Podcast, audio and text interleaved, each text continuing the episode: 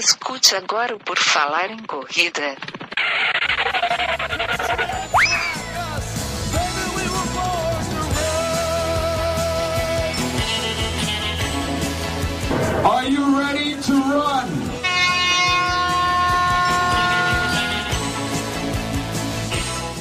O podcast mais antigo e reverente e o melhor podcast do Brasil começa nesse exato momento. Essa é a edição 219 do Por Falar em Corrida. E o meu nome é Enio Augusto e eu vou aqui fazer esse programa junto com o Guilherme Preto. Tudo bem, Guilherme? Tudo ótimo, Enio. Estamos aqui apostos e prontos.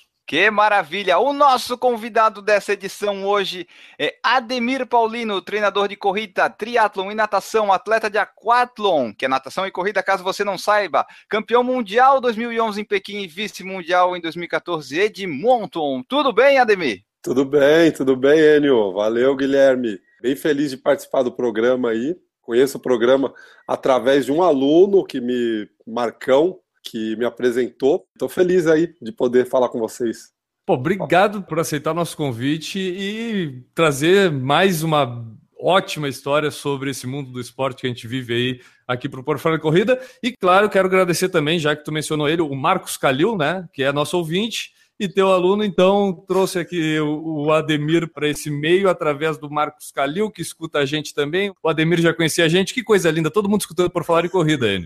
E quem escuta por falar em corrida, pode ir lá no nosso site, que é o porfalagemcorrida.com, e conhecer tudo que tem sobre o Por Falar em Corrida, tá lá, tem os nossos vídeos do YouTube, tem as nossas outras edições do podcast, você pode escutar todas as edições do podcast, pode baixar os arquivos lá, inclusive, para ficar. Vai, vai que um dia, por exemplo, caiu a internet em casa pelo menos se baixou todos os programas do Por Falar em Corrida, tu tem o que fazer, pode ficar escutando um Por Falar em Corrida sem precisar ter internet depois de baixar o arquivo lá. E, N. Augusto, acho que era isso. Depois, no final do programa, como a gente já fez na última edição, a gente vai falar o pessoal aí que menciona o Por Falar em Corrida nas redes sociais.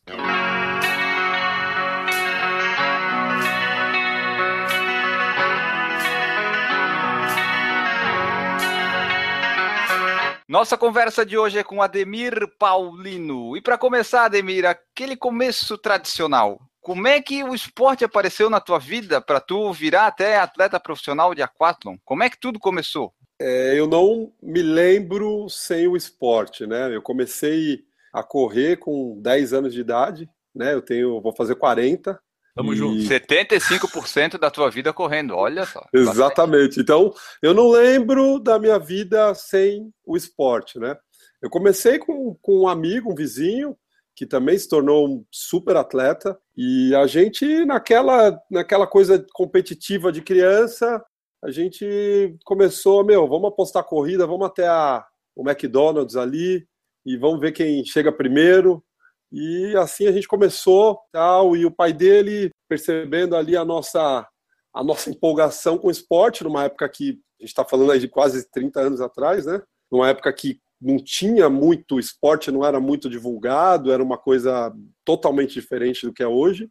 E tinha, ele falou, ó, tem uma, uma treinadora no, no Ibirapuera, tô vendo que vocês estão empolgados, eu vou levá-los lá e tal. E, e assim a gente começou, começamos a treinar no Ibira, era um grupo ali de 8, 10 pessoas, era o único grupo no Ibirapuera que tinha, e desde então não parei mais. É, a natação entrou depois, né? A natação entrou já com 16 para 17 anos. Eu estava correndo desde os 11 e tal. Chegou um momento ali que eu estava já um pouco de saco cheio do esporte e eu assisti uma prova de triatlon né? Assisti uma prova de triatlo em Santos, começando ali as provas de triatlo no Brasil. E aí eu resolvi, falei, ah, vou, na, vou começar a nadar, vou fazer esse esporte aí. E aí comecei a nadar, logo comprei uma bicicleta, comecei, entrei no triatlo, né? E o triatlo eu fiquei alguns anos, mas os esportes que são mais fortes e os esportes que eu gosto mais é a natação e a corrida, e aí eu fui acabando é, eram os esportes que eu me destacava mais, né? E foi o esporte que aí eu fui me especializando nessa modalidade, né? Antigamente a gente chamava de biathlon, né? A natação uhum. e a uhum. corrida. Só que depois é, a gente ficou sabendo que o biathlon é um esporte de inverno, que é esquiar e tiro, e é um esporte bem antigo, né? Então já tinha o nome biathlon, né? E aí o esporte mudou de nome. Hoje o nome do esporte é aquathlon, né? Um esporte que tem campeonato mundial, é um esporte que tem bastante provas, né? E um esporte que não depende de nada, né? O triatlon você ainda Sim. tem a bicicleta e tal, o, o, o aquatlon não, é você, é o seu corpo, né? Nadar e correr. Até às vezes pode ser meio confundido com o duatlon, que aí também é, é a outra partezinha desse, dessa divisão do triatlon, né? Que aí é. o duatlon, até a gente entrevistou recentemente a Mariana aqui, que é campeã do Powerman, e é bicicleta e corrida. Aí, Isso. como tu falou, aí pelo menos vai depender da bicicleta, né? Porque tu tem ali do lado, tu precisa da bicicleta. Agora, o aquathlon é o corpo não é a máquina. Desculpa, não tem desculpa. Não tem desculpa Exatamente, é. Mas é um, é um esporte que cresceu bastante, né? Um esporte que tem campeonato mundial. O campeonato mundial era junto com o campeonato, o, o triatlon, agora separou. Esse ano uhum. já foi o primeiro ano que é, foi separado, então uma, foi mais um ganho do esporte, né? Para me localizar aqui, é, em que ano mais ou menos tu caiu de vez no, no aquatlon, assim, que tu começou a encarar ele mais profissionalmente? 2009, mais ou menos 2009. Eu fiquei de 2000 a 2009 praticando esporte, mas uhum. é, logo que eu comecei a treinar, o meu sonho era ser atleta profissional e viver do esporte. Sim. E logo que eu entrei na faculdade, que eu comecei a trabalhar, estudar, faculdade e tal, eu achei que tinha acabado, né? Eu falei, bom, vamos para o outro lado, agora vou, vou ser treinador, eu vou continuar praticando porque é uma coisa que eu gosto. Só que eu continuei praticando e ia nas corridas com meus alunos, participava das provas de travessia, e um amigo falou: pô, meu, você corre pra caramba, você nada bem. Por que você não começa a entrar nas provas e e aí foi que eu descobri que tinha um campeonato mundial e foi uhum. a partir daí que eu comecei a focar mesmo no, nessas duas modalidades. Pois é, aí vamos falar aqui de 2009 a 2011 foi quando tu foi campeão mundial. É, Exatamente. É, correto? Como é que foi esse processo, cara? Como é que foi encarar o aquatlon?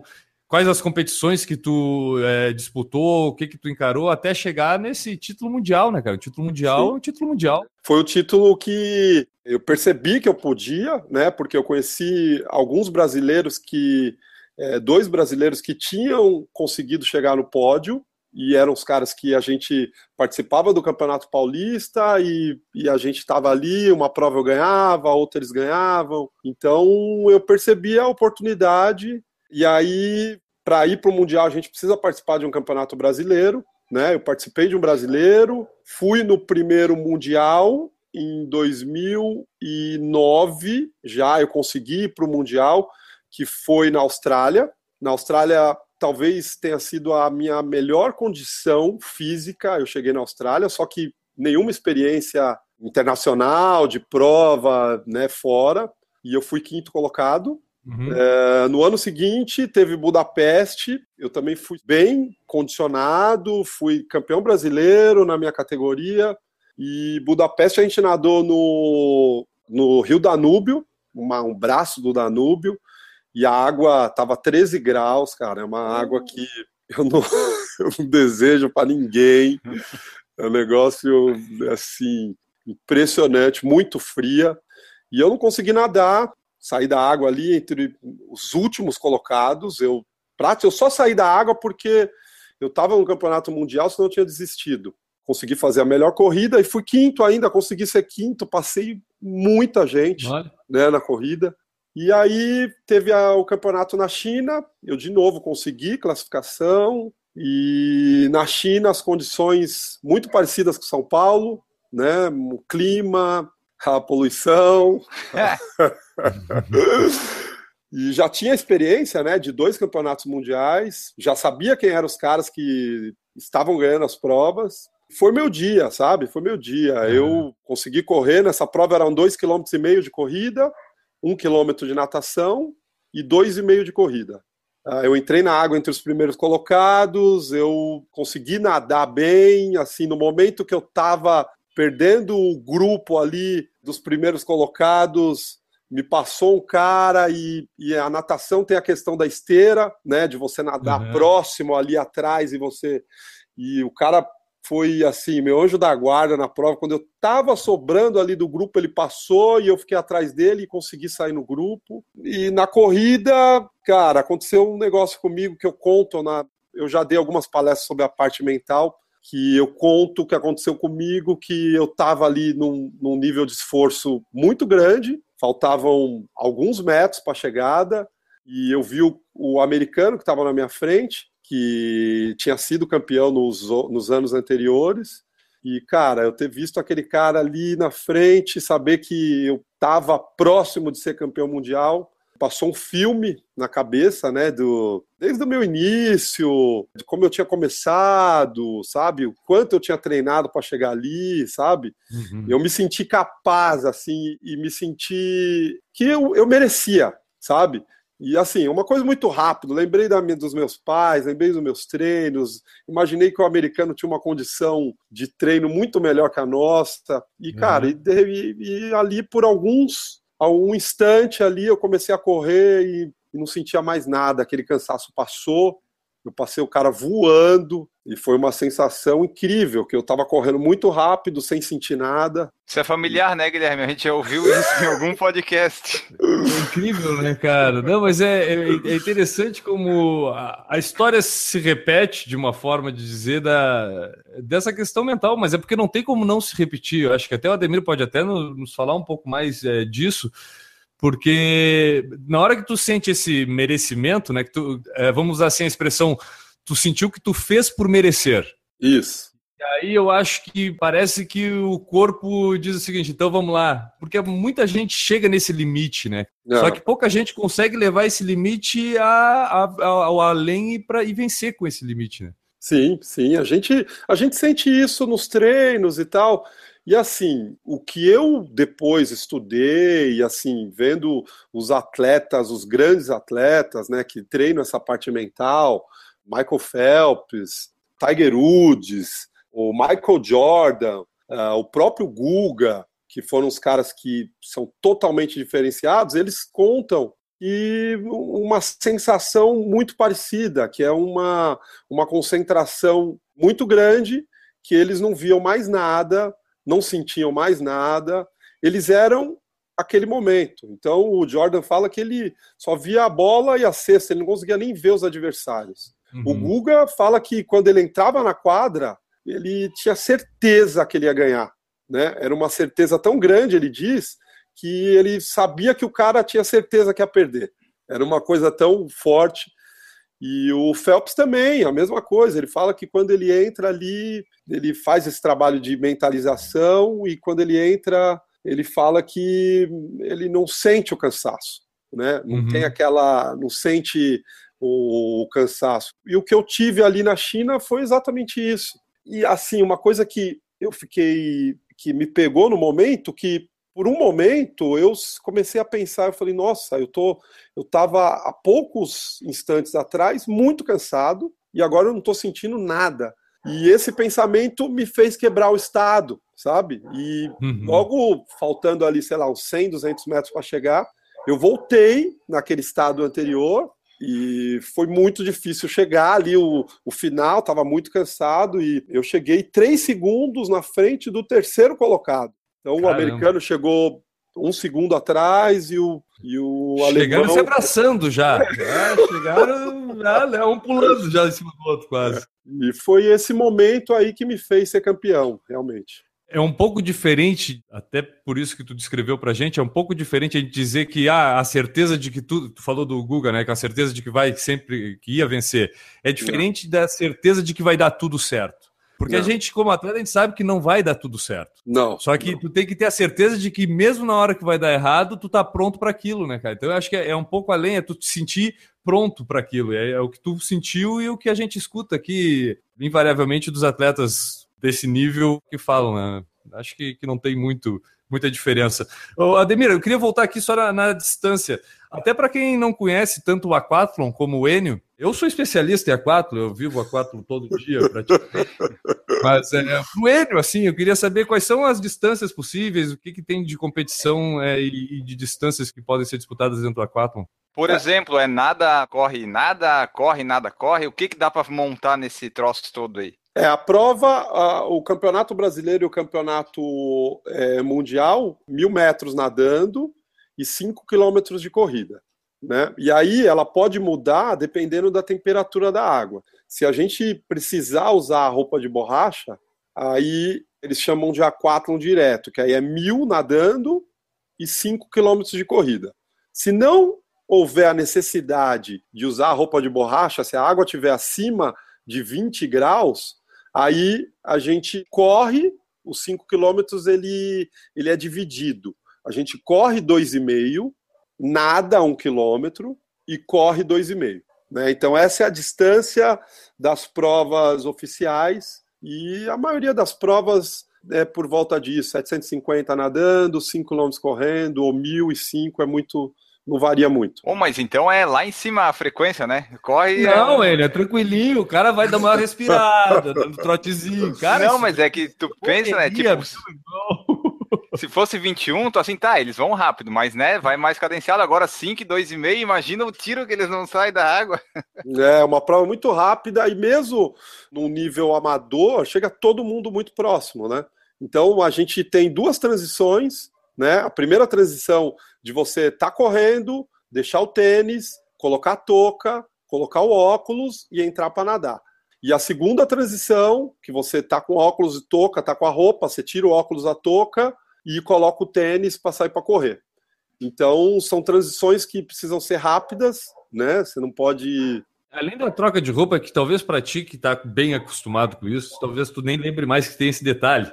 Mas é que, tipo, a transição do esporte em que eu tô na horizontal para um esporte que eu vou na vertical já é difícil. Eu, eu, escuto o pessoal falar em longa distância que isso já é meio complicado, assim, que tu tem que tomar é, até um determinado cuidado.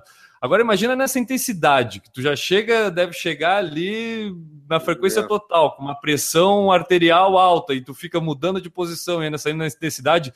Não dá um teto no cara. Se eu for fazer, eu, eu, eu vou cair Não. duro. É, é, as primeiras vezes que você faz isso, as transições são, é, são os pontos mais difíceis, né? Sair da corrida, começar a nadar e sair da natação, começar a correr são os pontos que decidem a prova, né? E isso Sim, a gente vai se acostumando, o corpo vai se acostumando. Eu tenho uma, um pouco mais de facilidade de sair da água e correr, que é uma, um ponto forte aí. Eu já saía encaixando o ritmo ali que eu queria. E isso ajudou muito, mas foram muitos treinos, né? Muitos treinos. Eu treino num, num, num, local que tem uma piscina e uma pista do lado. Então, cara, eu fiz muito ali, nadar, ah, correr, nadar, tá. correr, nadar, correr, correr, nadar, fiz muito. O corpo Sim. vai se adaptando, né?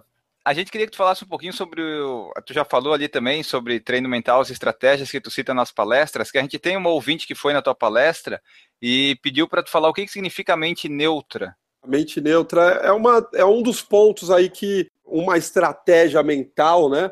Uma, até uma ponto aí que eu coloquei para a galera entender que a gente, se a gente for colocar num esporte de ah, qualquer atividade física, vai, é, a gente eu classifico três mentes, né? Então a mente positiva, que é, é fácil a gente pensar, aquela coisa de você estar tá correndo ali e fala, pô, hoje é meu dia, hoje eu tô bem, tô me sentindo bem, aquela mente que te motiva, né? A mente negativa, que todo mundo já teve, aquela coisa de o que, que eu tô fazendo aqui, não treinei, nunca corri, quando você tá na maratona, nunca corri mais de 30 quilômetros. Bom, aquela, aquela coisa, aqueles pensamentos que te. Né? E a mente neutra, que é aquela coisa de você simplesmente ser o que você está fazendo. É um nível de concentração que você se torna o que você está fazendo, que é você se tornar, no nosso caso, a gente se tornar corrida, né? A gente não julgar, que é uma coisa que atrapalha, a gente fica julgando. A maioria das pessoas tende a ficar julgando, não, falta tanto, ou não sei o que, ou eu tô bem, eu passei, ou o cara me passou, sabe? Então não, isso. Olhar o Garmin, olhar o GPS, ele ficar ali só, fica assim, o cara faz dois exercícios, né? O corrida e o aqui, né? Com o bracinho para frente. Isso. É, e essa, essa questão do GPS é uma, um assunto agora recorrente que como eu fui para o Quênia, os caras não têm, os caras não têm GPS. E eu comentei Não, com a mas é galera. como corre, não dá. Não, tem coisa errada.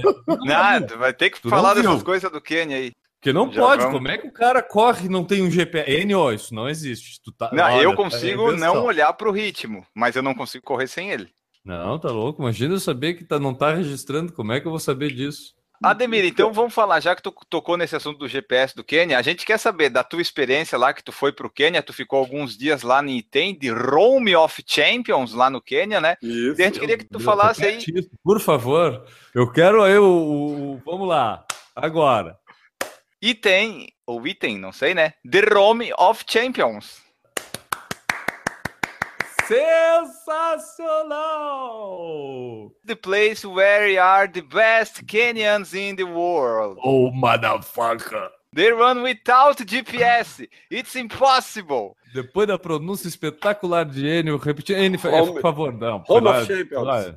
Rome of Champions. Fala então, Ademir, como é que é essa experiência lá no Quênia? Como é que eles não usam GPS? Como é que faz para registrar as coisas? Como que isso funciona? Os atletas são é uma é um outro mundo, né, cara? É um outro mundo. É, a tecnologia ela tá aqui para ajudar a gente, né? O GPS é bacana, mas os caras estão lá. na- o que me lembrou quando eu cheguei lá foi quando eu comecei. Aquela coisa do, do Cássio, sabe? O reloginho Cássio, o Timex, aquele reloginho que a gente tinha. E assim, eu tive contato com grandes maratonistas, inclusive um deles que já foi recordista mundial, que é o Wilson Kipsang. E eu olhei no braço dele o reloginho de. aquele relógio para Ah, não, mas aqui não tá, não, tá, não tá sendo patrocinado, calma. É Ah. que tu não sabe. Ele tá carregando dentro do bolso da calça. Mas, ô, Ademir, deixa eu voltar um passo atrás aqui. É. Eu queria saber o que, que tu foi fazer no Quênia. É uma, foi um sonho de criança, né? Eu sempre pensei, desde que eu comecei a correr, a São Silvestre era a nossa prova, né? Não tinha muitas provas naquela época, a gente corria São Silvestre e observar os caras na São Silvestre, ver o Poltergar ganhando várias vezes a prova, saber de notícia dos caras ganhando todas as provas no mundo, uma dominância que talvez não exista em nenhum esporte que os quenianos fazem, talvez não exista em nenhum esporte o que eles Acho que não. Talvez, ó, se falar do basquete, vai aparecer algumas lacunas, que talvez também encontrei no esporte, mas, né? É difícil, porque, tipo, são poucos os campeonatos que disputam a seleção americana de basquete. Agora, os quenianos estão todo fim de semana Tão ganhando uma tudo. maratona.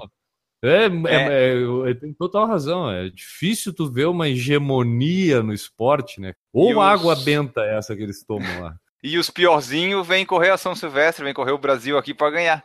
Os que correm É, mais devagar, né? ganhando as track field da vida aí, pegando o check-in de 500 pila. essa dominância que os caras têm. Então, a gente comentava, eu e os amigos, os, os atletas, né? E, pô, nossa, os caras. Vamos fazer. Os quenianos usam fone para correr, não usa, então a gente não usa. Então, assim, era aquela coisa de, meu, a gente tem que fazer o jeito que os quenianos fazem, né? A gente sempre brincava assim e, e há uns cinco anos eu venho pesquisando sobre Item, sobre o lugar onde os caras treinam, e eu descobri que abriu um camp para atletas do mundo todo irem para lá ter essa vivência, né? Conseguir treinar com os caras e comer o que os caras comem, sabe? Ficar Beber, beber da água, beber, Beber daquela da aguinha. Exatamente. E aí eu estava envolvido com os mundiais, indo para o mundial e tal. E esse ano eu não tinha prova, eu não tava, já tinha ido para os mundiais todos. Eu resolvi, eu falei, bom, eu acho que é o momento. Resolvi ir para lá. Eu fui o primeiro brasileiro a fazer isso, né? Não teve nenhum brasileiro que tinha ido Verdade, para cara. lá. E eu procurei aqui e nada. E aí a- era, era- o sonho falou mais alto e eu acabei indo, né? Quantos dias Foi- tu ficou lá? Eu fiquei 17 dias. Já dá pra dizer que morou lá. Já. É, já dá para dizer assim, eu, eu Não, passou de 15 dias, morou, não tem. É. não tem. É, e foi uma experiência incrível, né? Que é uma outra cultura, uma outra realidade. Os caras, eles encaram o esporte de uma maneira diferente, sabe? A primeira semana praticamente você não consegue correr. A gente está a 2.400 de altitude, né? E tem, Ah, tá tem isso. 2.400 de altitude. É uma sensação muito, muito, muito difícil o começo para correr. E tem também tem uma outra coisa que não tem plano, não tem nenhuma rua plana aí tem. É um negócio impressionante, cara. Impressionante. Não é jeito, não é maneira de falar, não tem mesmo. Tem uma rua lá que eles falam que é plana, que ela é um falso plano. E aí tem toda essa dificuldade, ruas de terra, né? Todas ruas de terra com esburacadas, com é. muita pedra. Tudo isso junta na dificuldade de treinar lá, né? A gente vê muita questão até da criação, né? Tipo, até eu suponho que para uma criança que cresce correndo a 2.400 metros, quando ela desce para o nível do mar, sobra oxigênio, né? Tipo, ela vai ter uma overdose de oxigênio, porque ela cresceu com pouco, acostumou com pouco. Como é que é esse ambiente de, de treino de, do esporte, a importância real que isso dá? Se é meio que nem o futebol para a gente aqui, é meio que uma esperança de é, é, redenção social, ou se isso já não é mais tanto assim. Como é que é esse ambiente lá? O Quênia, ele tem. São várias tribos, né? Eles falam de 22, mas tem uma divisão, alguns falam de 30 tribos, mas os corredores, eles vêm de uma tribo só, é, dos Calendis, que eles estão situados em Item. Né? Os Calendis, uhum. que é essa tribo, eles têm uma característica física, que é, eles são extremamente magros, pernas finas, né? Extremamente magros. É uma magreza, é, assim, é, é, diferente, sabe? É diferente. É difícil a gente. É, não, ele tá mesmo... tá tentando, ele tá tentando chegar lá, mas não tá difícil para ele. É ruim porque eles comem lá batata e carboidrato adoidado e eles não engordam. Essa genética é, é muito boa, pô. é, a, a, alimentação deles é base, a base de milho e base de carboidrato mesmo. Mas eles correm em jejum, né? Correm em jejum. O treino da manhã, porque muitos correm duas vezes por dia, o treino da manhã é em jejum. Às seis da manhã, você encontra com pessoas de todos os lados correndo, e é esse treino em jejum.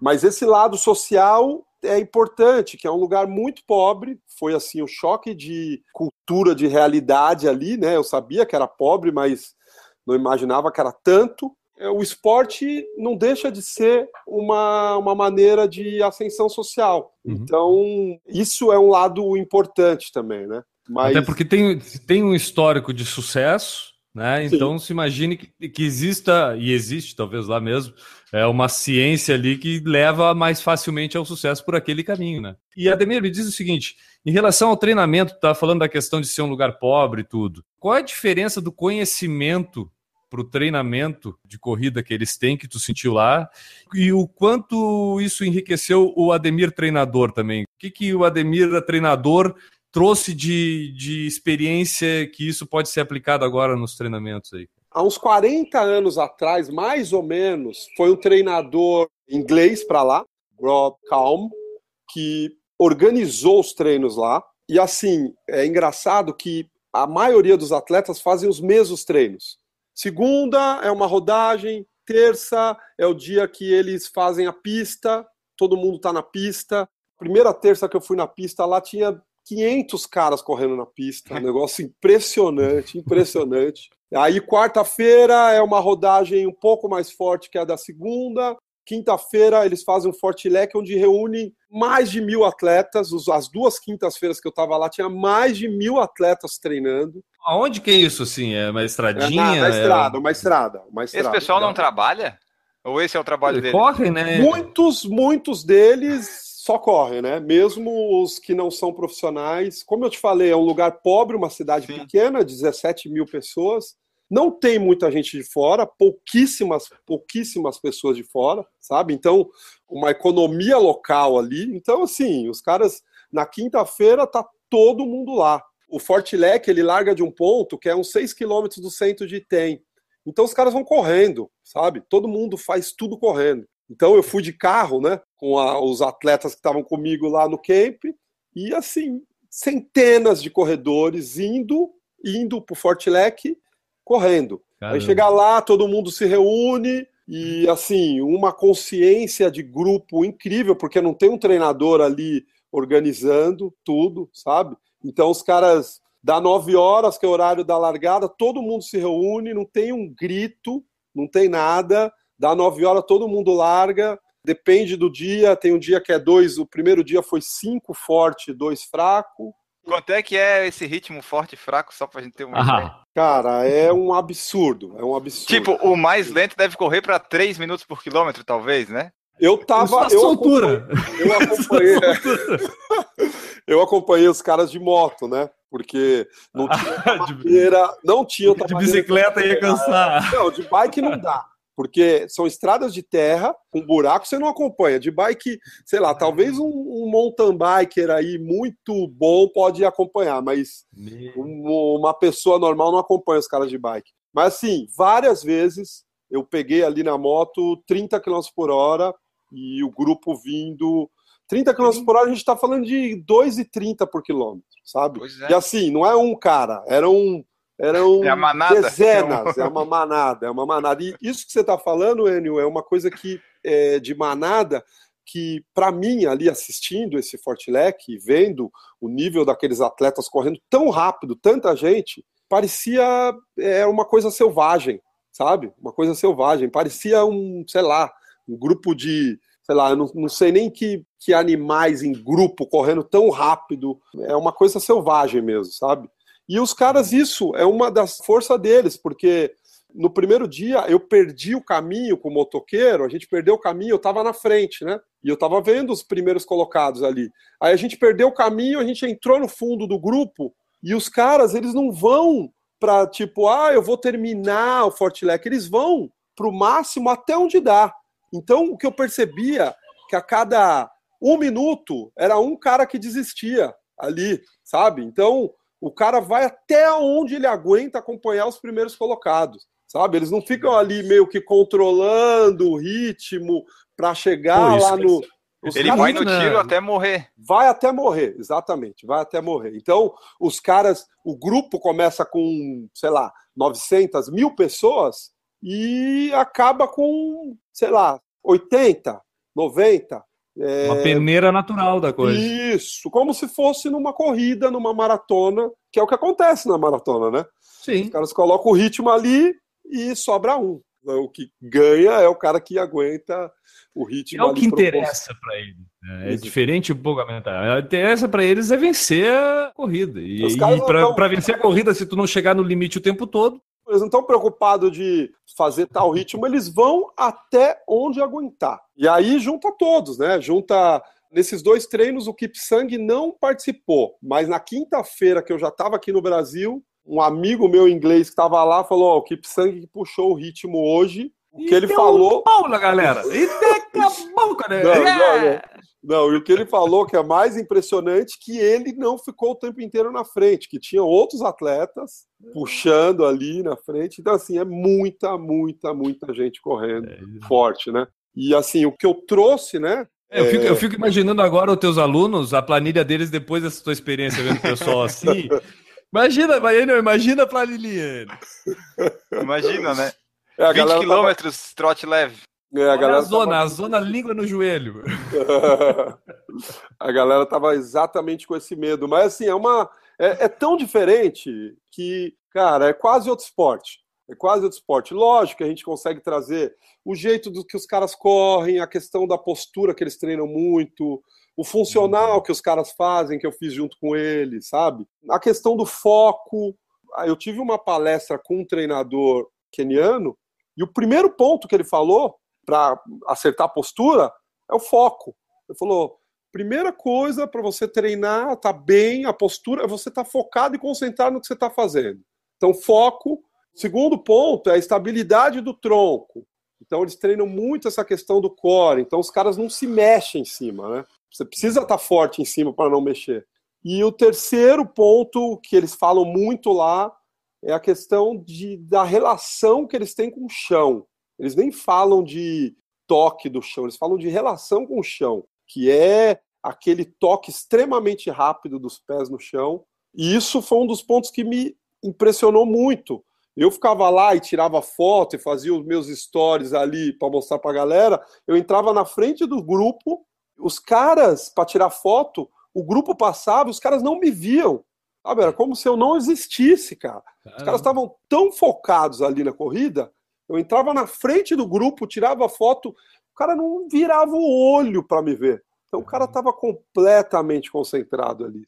Tu chegou a treinar com eles, assim, em algum momento, fazer treinos e tal? Porque tu é um corredor rápido, né? Não no nível dos queridos, mas tu é um corredor rápido. Tu conseguiu fazer alguns treinos com eles? Como é que foi? Sim, sim. Eu, eu saí daqui pensando nisso, né, Enio? Eu falei, bom, eu vou para lá, eu vou. A ideia é treinar com os caras e realizar esse sonho, né? E na segunda vez na pista, na segunda semana, eu já estava mais adaptado ao clima e eu estava fazendo os tiros de 400 e tinha centenas de atletas também correndo. E por várias vezes eu entrei num dos grupos ali dos kenianos, né? Corri 400 metros com os caras ali num grupo. Eu fazendo 400, os caras fazendo mil, né?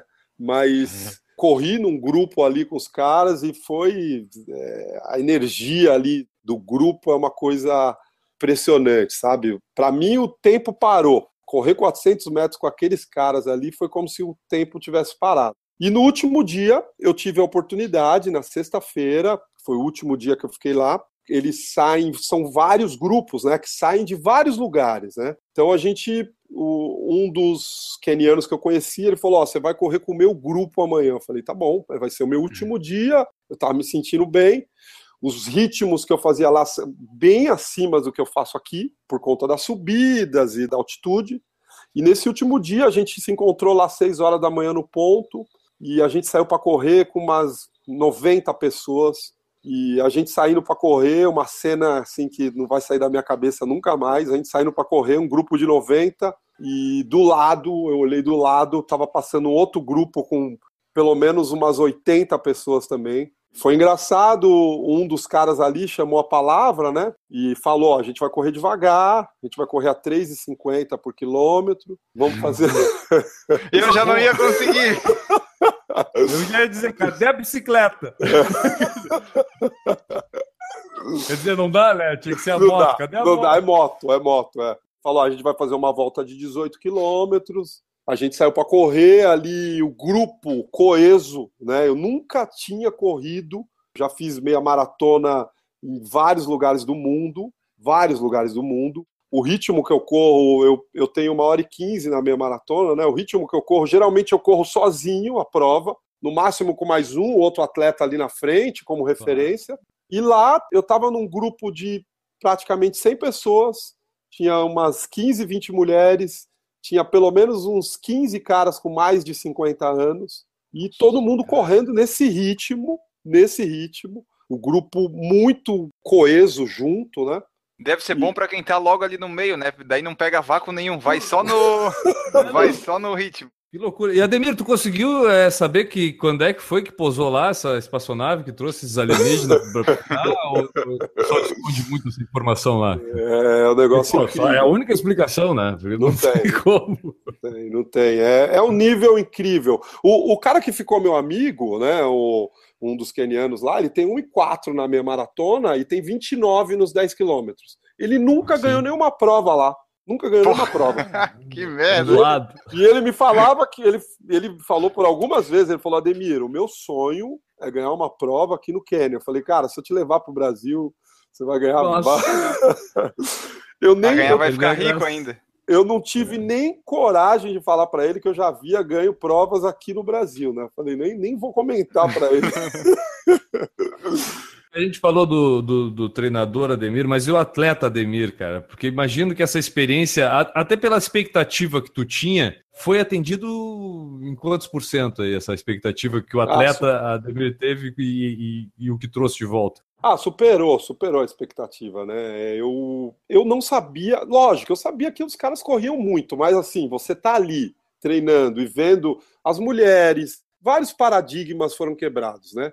Muitas pessoas me falam: você já está com 40 anos, agora é ladeira abaixo. Eu vi os caras lá de 50 e poucos anos, super Aí. bem, super bem, correndo muito forte. Então, assim. Acabou minha desculpa pra, agora. Para mim, como atleta, como atleta, me motivou mais. Eu falei, bom, eu posso mais, sabe? Eu posso mais. Então, me motivou eh, nesse sentido, né? As meninas correndo no grupo ali. Nesse dia, nesse treino, eu não consegui terminar, eu não consegui acompanhar o grupo, até por um motivo que não foi a condição. Eu torci o tornozelo, né? Aquela, ah, aquele correr naquele lugar, eu não estava vendo o chão. Eles pisam, do jeito que eles pisam, de qual o pé dos caras fica torto no chão e os caras, no, o corpo dos caras não mexe, sabe? Eles estão tão adaptados. Eu olhava o pé dos caras no chão, pisando em pedra, pisando em buraco, o pé tudo torto, o corpo do cara não mexe. Para mim, que estou acostumado a correr no asfalto, tava ali, eu não tava vendo é suspensão chão, ativa, o cara é suspensão ativa, ele vai niveladinho ali, ele liga ali, ele é tecnologia pura. É e, e, eles usavam tênis, Ademir? Todo mundo de tênis, mas assim, tênis qualquer tipo de tênis. Qualquer, qualquer tipo, um, né? Qualquer tênis, qualquer tênis. Ah, não, não, não, não, não, não. não. não, não. Um aí que eu duvido? Quero ver ele fazer esses 3,50 aí com Nimbus no pé. É, não, o pacemaker, o pacemaker que estava com a gente lá, ele estava com tênis que tinha três anos. Eu falei, quanto tempo é. você está usando esse tênis? Ele, três anos. Eu falei, nossa, é. sabe, o tênis ali já pedindo... É aquele tênis da Mike, né? é, eles, é. o que eu vi de marca, eles gostam muito de Adidas. A maioria de Adidas. O Adidas é que gosta muito deles, né? Eu acho que é, é o contrário a coisa. É, os caras têm muito patrocínio, mas assim, os atletas patrocinados é minoria, né? Sim. É que nem no futebol aqui, né? Minoria, ah, então. Se eu sou CEO da, da Adidas, eu, no mínimo, eu mandava uns lotes de tênis que vai que eles gostem, né? Então, mano, usar. Os caras usam ah. qualquer coisa, cara. Qualquer coisa no é, pé. Os é. caras não têm essa história, meu. Impressionante. Isso ah, é tá muito pouca grande. diferença que vai fazer, né, cara? Até aquela história do breaking two, né? Não é o tênis. O tênis, se for fazer diferença, é no milésimo do segundo que não vai ser isso que vai fazer diferença, vai fazer sub duas horas na maratona ou não. Às vezes a gente superestima, né, a coisa. Sim, sim, exatamente. A gente aqui é isso mesmo.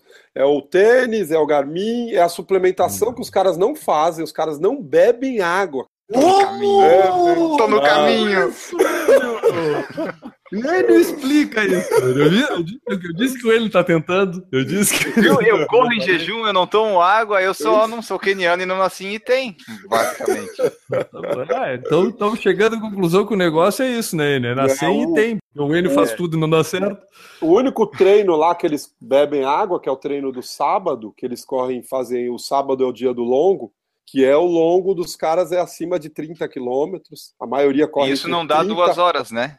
Tem vários níveis, né? Tem vários níveis, mas assim, as rodagens longas, os caras estavam rodando ali 3,30, 3,35, 3,40, sabe? Eu sei porque tinha um espanhol que estava comigo lá, que é atleta profissional, é, na Espanha, e estava lá já há várias semanas, e ele direto vinha passar as informações. Bom, e aí, como foi o treino hoje? Ah, hoje rodamos, deu 3,37. Quantos quilômetros? 25, sabe? Então, a rodagem dos caras acima de 4 não existe. Não existe. Às vezes, no segundo treino do dia, eles saem ali para fazer aquele jogging, aquela corrida passeio, e aí os caras saem para trotar mesmo, aí os caras correm bem devagar. Mas o nível é muito alto, né, cara? É muito alto. Sim. E tu, Ademir, tu antes, é, como é que era? Tu tomava água? Como é que era teu. Não, não é suplementação, mas como é que era a tua alimentação em relação a isso? E se, e se essa tua ideia mudou? A gente está falando aqui da questão de não tomar água, o Enio não toma, já fez vídeo sobre isso até. Quem não assistiu e está escutando a gente pode ir lá no YouTube e ver. Tem, os comentários, tu deletou aqueles comentários que tu recebeu sobre não, o fato de tu não beber água? Lá, então, tem uns comentários do vídeo, é bem interessante ver a ideia do pessoal do como é que é o tripé da. O é tripé é? de, de alimentação, de suplementação lá. Isso. Ah. Como é que era, como é que era para o Ademir? Como é que eu, e se mudou ou se tu só foi é, ratificar o que tu já sabia? Eu sempre fui um pouco resistente, né? Até por, pela época que eu comecei, né? Tu tem GPS? Uhum. Tenho. GPS. Aí, já não é tão roots, já não, não é, é, tão roots. É. Eu achava que era, né? achava que não, era. Tem que saber se usa. Porque pode ter. É, também tem isso, né? Não, uso sim. Mas eu sempre fui um, é, resistente à suplementação. Na minha cabeça não entrava a questão de, meu, você não poder ter um alimento que faça, às vezes, de um suplemento. Lógico que eu também sei que a ciência tá aí, os caras estão estudando uh, suplementos estão estudando uh, alimentos que te ajudem, né? Mas eu sempre fui resistente. Eu quase todas as fases eu não tomava. Uma ou outra fase eu tomava ali um whey, tomava um gel, mas quase sempre eu não tomava. E aí eu indo para lá e vendo os caras com aquele nível. Não tô querendo me comparar aos caras, mas assim, não que, que, que mudou, mas assim, eu vejo que é possível, entendeu? É possível você, dependendo do seu estilo de vida, lógico, se você treina e já começa a trabalhar, um suplemento ali às vezes faz às vezes de um alimento, né?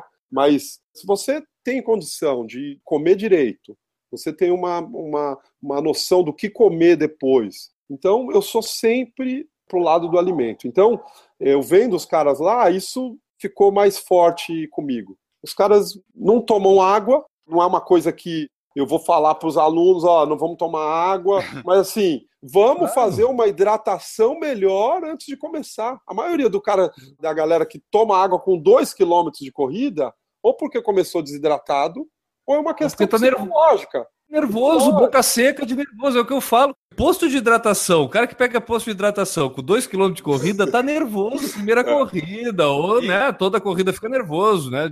Mas é boca seca de nervoso, não é Isso. falta de hidratação, cara. Exatamente. E o gel, Ademir, e o gel, esse pessoal que toma gel antes de começar a corrida? Não, o cara que leva 5 gel para fazer uma meia maratona. Existe. Existe.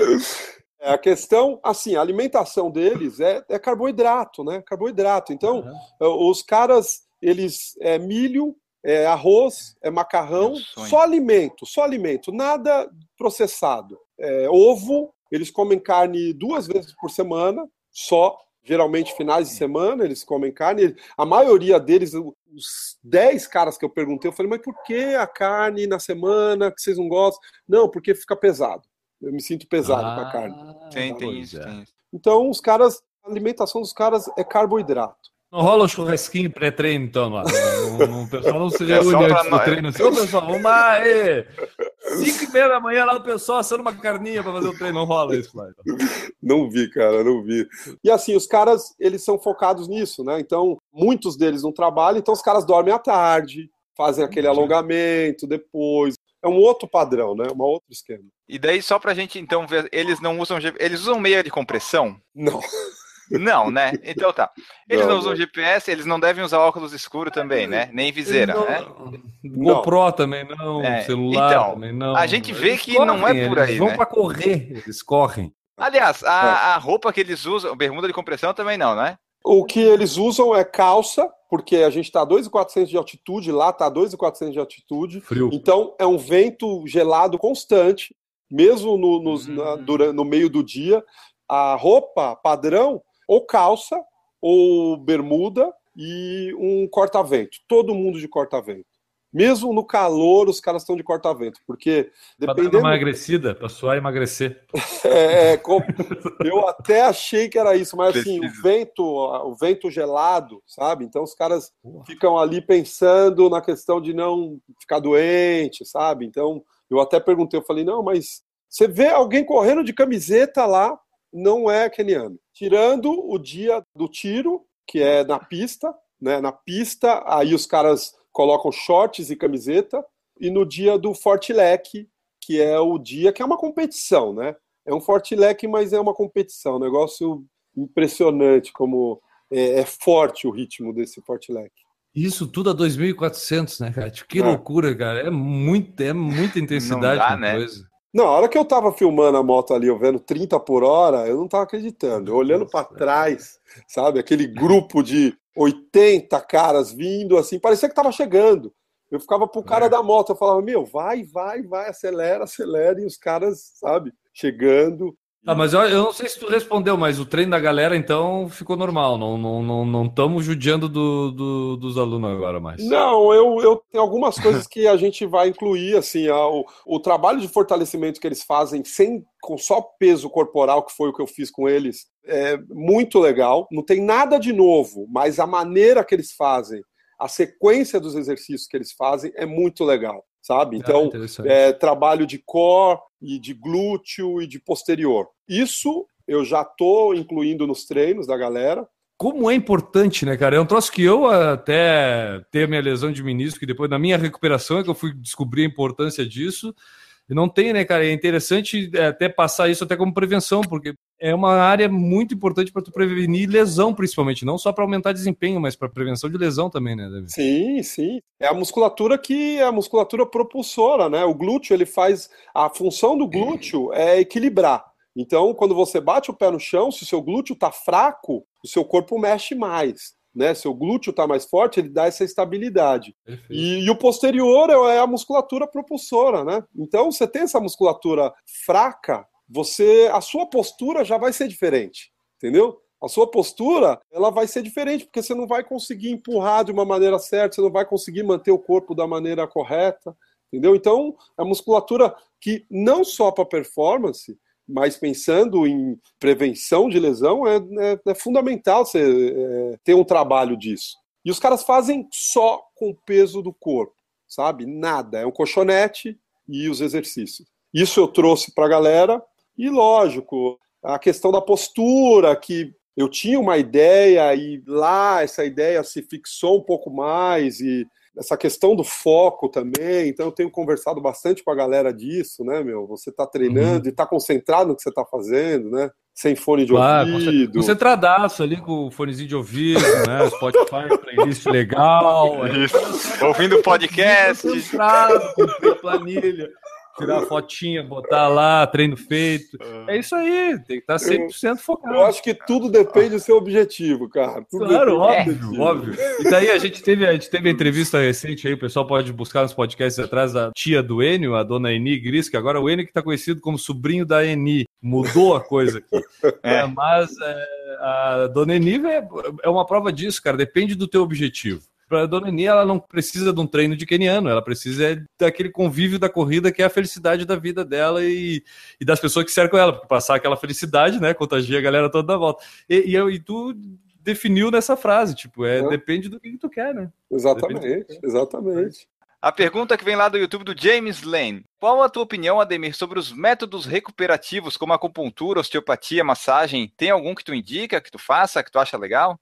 Ah, eu sou totalmente a favor e eu indico para a galera, principalmente os maratonistas, né, em fase de treinamento. Eu estou agora com uma galera que está indo para Berlim, Munique, Amsterdã, pessoal que fez esse final de semana a maratona de punta. E na fase dos treinos aí que a gente tem os longos, né, aquela fase dos treinos é, mais difíceis, eu chamo isso de complemento. Eu falo para a galera que tem que ter alguma coisa a complementar. E aí eu gosto muito, isso aí, eu, pessoal, gosto muito da osteopatia. Eu já me trato com osteopatia pelo menos há. A gente está em 2017, há 17 anos.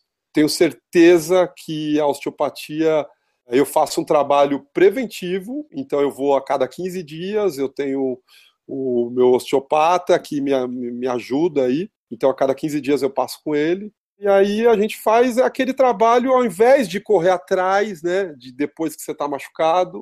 Chega lá, ele já conhece o corpo, já sabe onde está pegando um pouco mais e tal. E então a osteopatia é muito legal, mas a acupuntura totalmente indicado, a massagem. Um outro ponto que eu sugiro bastante para a galera, e aí até por conta do meu esporte, é a natação. A natação tem um efeito também muito bacana.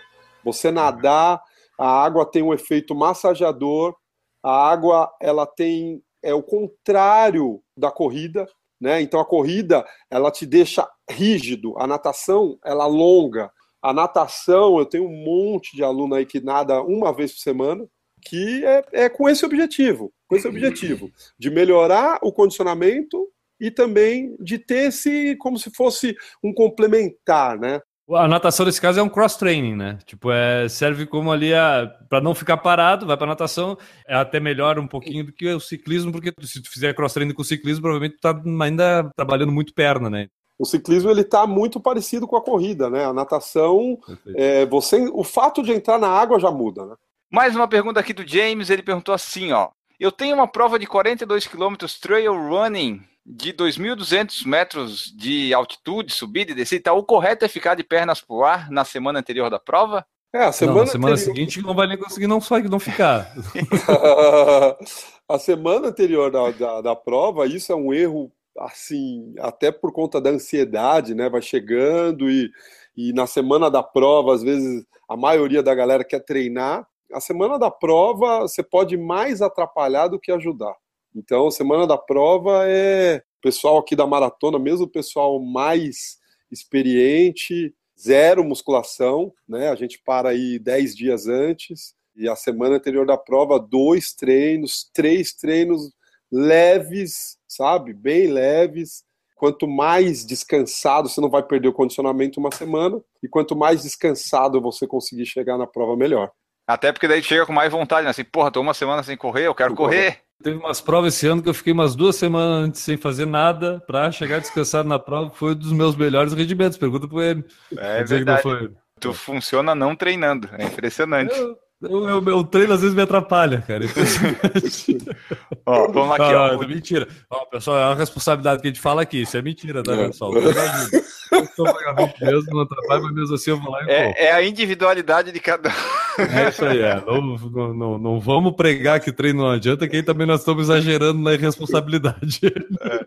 O Marcos Calil aqui, que foi o ouvinte que apresentou o podcast para o Ademir, perguntou assim, ó, pergunta para ele sobre a pista que uma atleta olímpica construiu e eles não usam. É, isso, isso é uma história interessante, que a Lorna Kiplagat é uma das atletas kenianas que mais ganhou prova e ganhou dinheiro. Ela construiu uma pista e tem, é, isso é muito comum, os atletas eles ganham dinheiro e continuam morando em Item, continuam naquele esquema, trazem melhorias ali para a cidade, ela construiu uma pista. E essa pista é uma pista pública, de qualidade, a pista muito boa, de tartan. E os caras, eu fui para a pista lá, os caras correndo na pista, inclusive a pista que eles treinam é a pista de terra, tem grama nascendo, cheio de buraco a pista. E os caras treinam, todos treinam lá.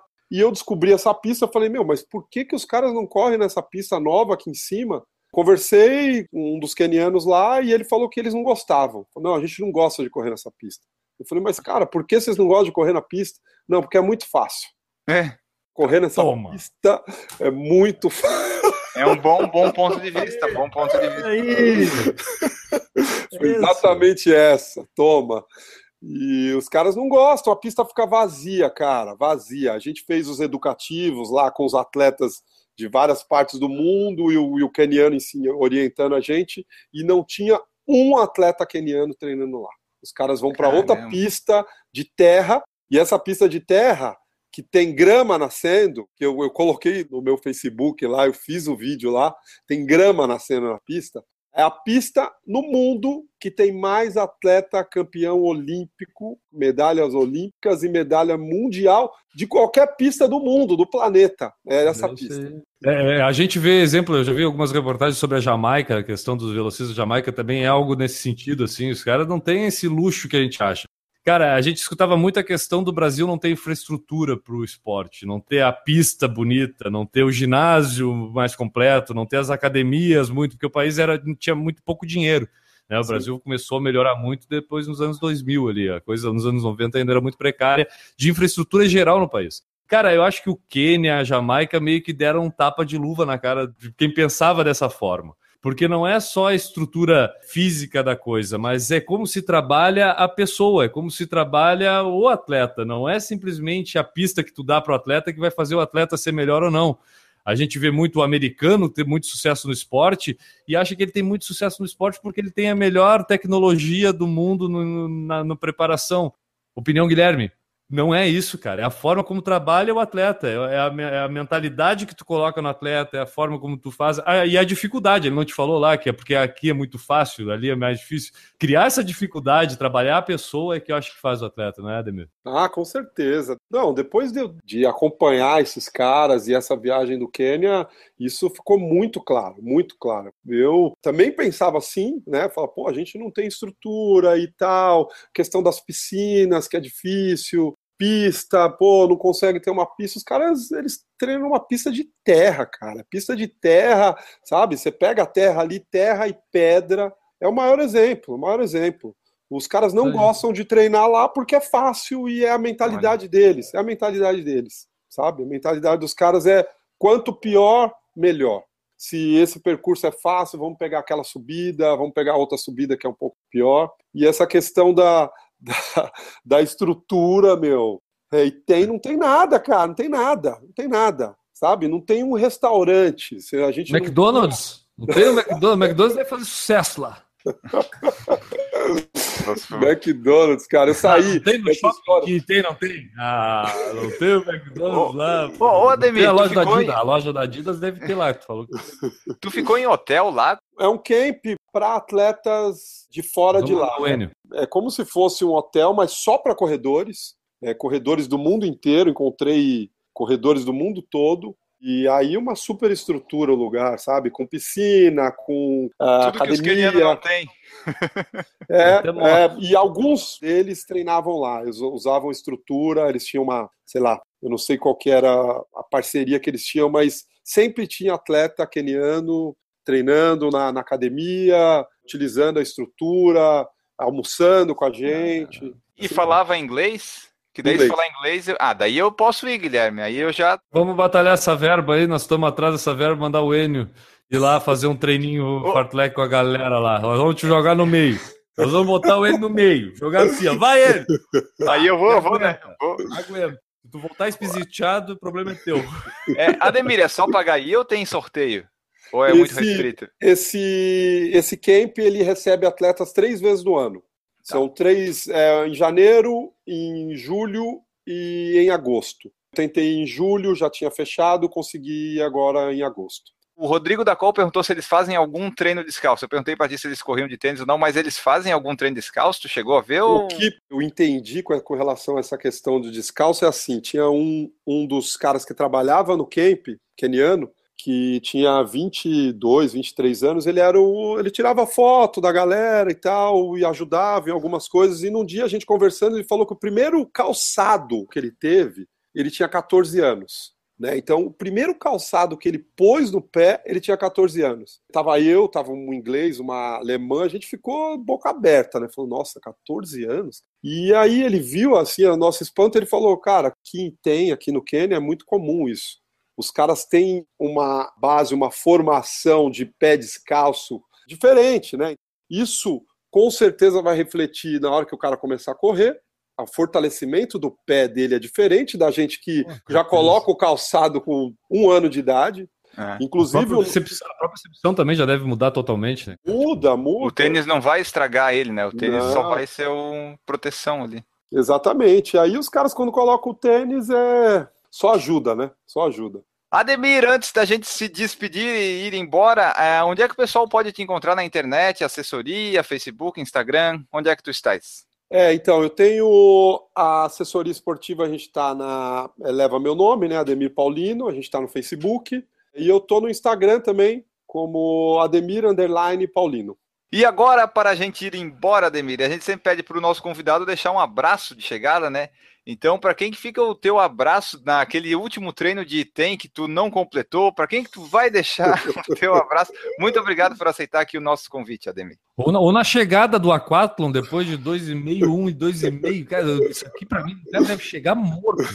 Vai pensar em abraçar, ele vai cair no chão. É um abraço de salvação, né? Pro cara não cair. Eu não poderia deixar de pensar nos meus amigos kenianos, né, que me deixaram esse exemplo, né, e que eu tô aqui ontem eu dei uma palestra falando disso. Hoje estou falando com vocês disso. Semana que vem eu tenho mais um encontro aí para falar sobre isso. Então eu deixo esse abraço final aí àqueles atletas de TEM que estão buscando ali o seu espaço e que nos mostram que o simples, o menos é mais. Eu acho que se eu pudesse falar uma coisa, o que eu tirei de, de exemplo dos caras é isso: o menos é mais. Fica para esses atletas aí, a galera lá de TEM, a Casa dos Campeões. Que legal, cara, que legal. Obrigado, obrigado pela tua presença, dele. Foi um prazer escutar tudo que tu teve para falar pra gente, toda essa tua experiência. Legal, eu que agradeço. É um prazer aqui estar participando do programa que eu ouço bastante. Inclusive, eu fui para o Quênia no avião, eu baixei uns. Ah, não Alguns- acredito. Não acredito. Ah, agora, agora ganhou uma vida, ele. Eu vou te Fumo pro falar. quê, velho? fui para o Quênia, viagem longa, né? Longa. Quanto tempo de viagem? Então, como Nairobi é a capital do Quênia e não tem Sim. voo direto, eu tive que ir para o Catar. Então, eu passei por cima da África, Foram 17 horas até o Catar, depois voltei para Nairobi. Nairobi foram 5 horas, aí depois mais uma hora e meia até Eldorete, e de Eldorete mais 3 horas de carro até Item. E, aí, nós fomos juntos. Parte coisa do, linda. Parte do percurso aí eu fui ouvindo o podcast, inclusive o Marcão me mandou o podcast da Monja Coen, muito é. legal. Ouvi o da Debs, que é minha aluna também. É, nas viagens aí vocês estão comigo aí direto. Desculpa. eu sou me resta de pedir desculpa, eu não tenho culpa. Que isso, não, cara, valeu. Obrigado, cara. Obrigado, um privilégio, Legal. cara. A gente gosta obrigado, de saber disso. É, eu já mencionei aqui, cara, às vezes a gente fica naquela porque a gente recebe umas mensagens do pessoal que escuta a gente assim que a gente não acredita. E aí acaba dando esses encontros assim para nós. Isso aí, eu acho que paga todos esses 10 anos que nós temos já sempre pensando. Oh, né? muito, muito. Maravilha. Obrigado, Enio. Valeu, Guilherme.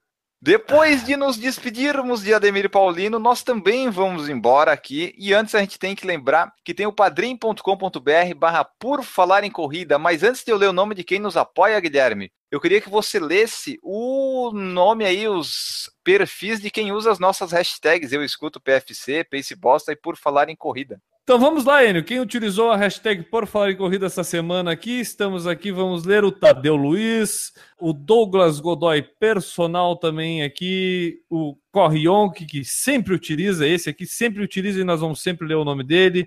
O pessoal lá do Rafael Guedes Assessoria Esportiva também utilizou a hashtag Por Falar em Corrida.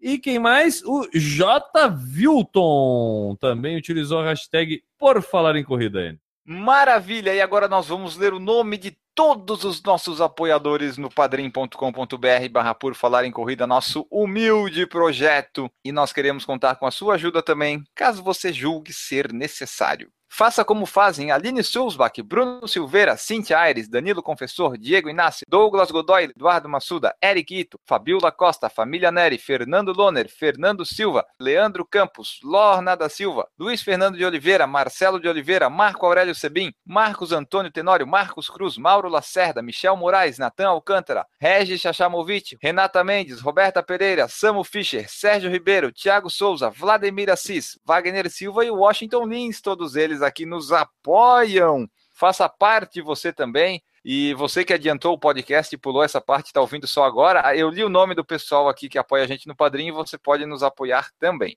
Guilherme Preto, para quem fica o seu abraço no fim desse podcast, um tanto quanto especial. O meu abraço de hoje vai ficar para o Marcos Calil, né? Já foi mencionado nesta edição, é a pessoa aí que apresentou o Por Falar em Corrida para o Ademir Paulino.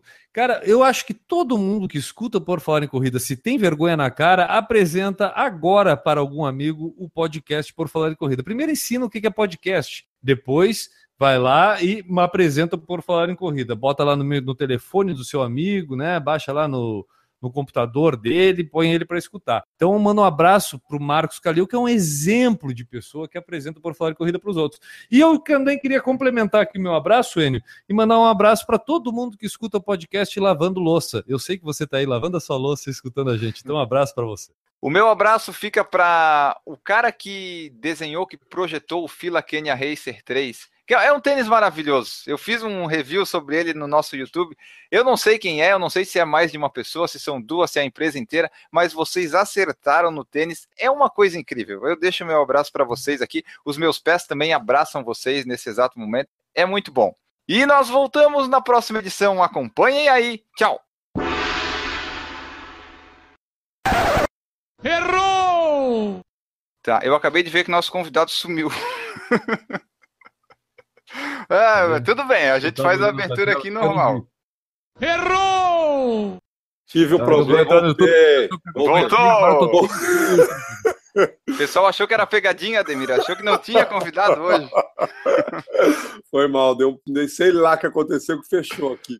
Errou! It's wrong! Isso vai tudo pro It's wrong. I can't believe it. Opa, I can't believe it. voltei, voltei. Vamos ver. Vamos ver se tá. agora vai. Errou! Vamos lá. Não, e o pessoal que tá, o pessoal que tá vendo, tá ouvindo aqui, o Ademir é testemunha, a gente não paga nada para ele. tipo, é, no, é no convencimento puro, assim, tipo, né? É, o nosso é convite, não é contratação. Tá, tá, até não sei se tu tá sabendo, mas a gente não paga nada aqui nunca ah, pagou. Então... Não, não, o conhecimento tem que ser compartilhado, cara. Eu acho isso. Ah, ótimo, eu, eu, eu, aprendi muito ouvindo aí o podcast de vocês. E, cara, eu acho que o conhecimento tem que ser compartilhado. Errou!